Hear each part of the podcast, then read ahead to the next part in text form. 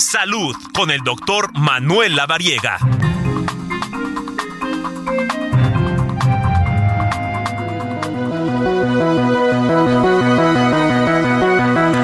Son las 3 de la tarde ya con 37 minutos en el tiempo del centro. Vamos con mi tocayo, el doctor Manuel Lavariega, como todos los domingos, ya está en la línea telefónica. ¿Cómo estás, tocayo?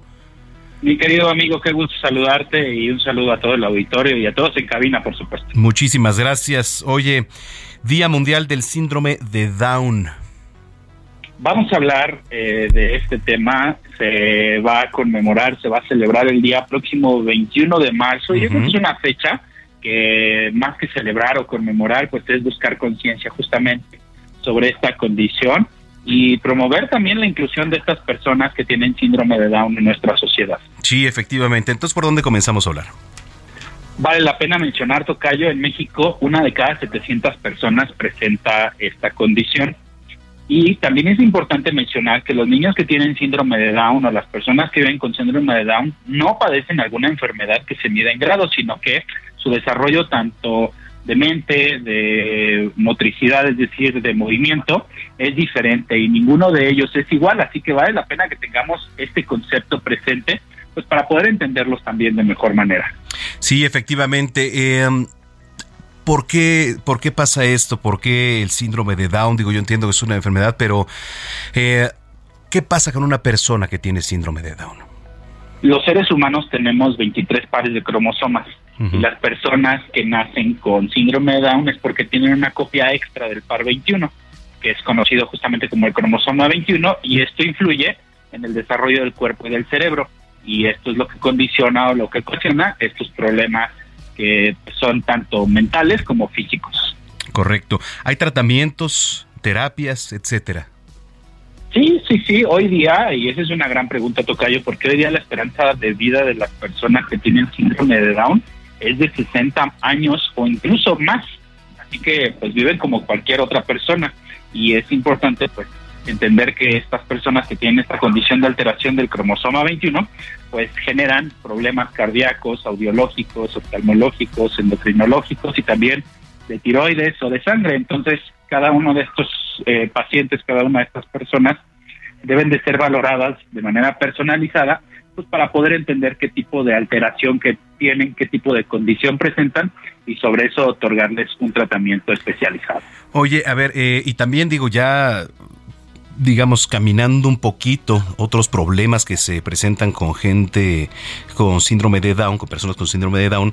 A, lo mejor algunos eh, son la pérdida auditiva, ¿no? O muchas infecciones quizá en el oído, enfermedades en los ojos que traen otros problemas extra.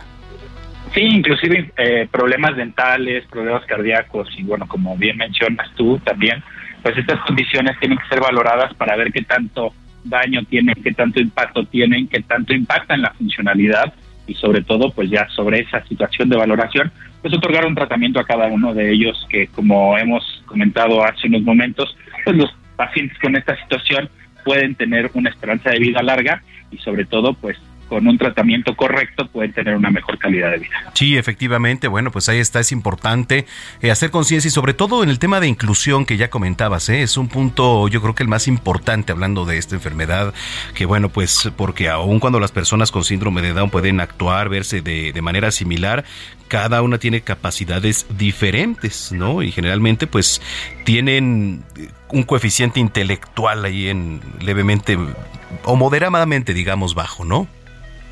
Sí, ahí en el consultorio tenemos la oportunidad de recibir a varios de ellos y son eh, personas que se integran mucho, son muy amables, muy cariñosos y sobre todo tienen una situación de afecto muy, muy evidente. Llegan y nos abrazan y nos platican y nos comparten. Entonces, pues hay que incluirlos. Esta condición es genética, esta condición es de nacimiento y pues hay que luchar para incluirlos, poder eh, tenerlos en la sociedad con nosotros como debe de ser, sobre todo que ellos también se sientan apoyados, también nosotros podamos eh, poner este granito de arena y hacer conciencia de este día para poder tener pues, este tema social y también este tema médico todos los días para poder estar de mejor manera con ellos. Excelente. Bueno, pues ahí está la gente que te viene escuchando. Doctor Manuela Variega, ¿en dónde te puedes seguir a través de redes sociales?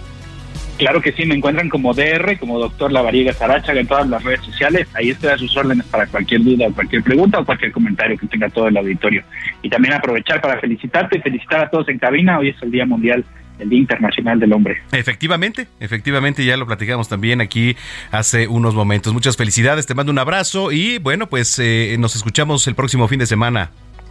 Claro que sí, un fuerte abrazo y buen provecho a todos. Gracias, es el doctor Manuel Lavariega en Zona de Noticias.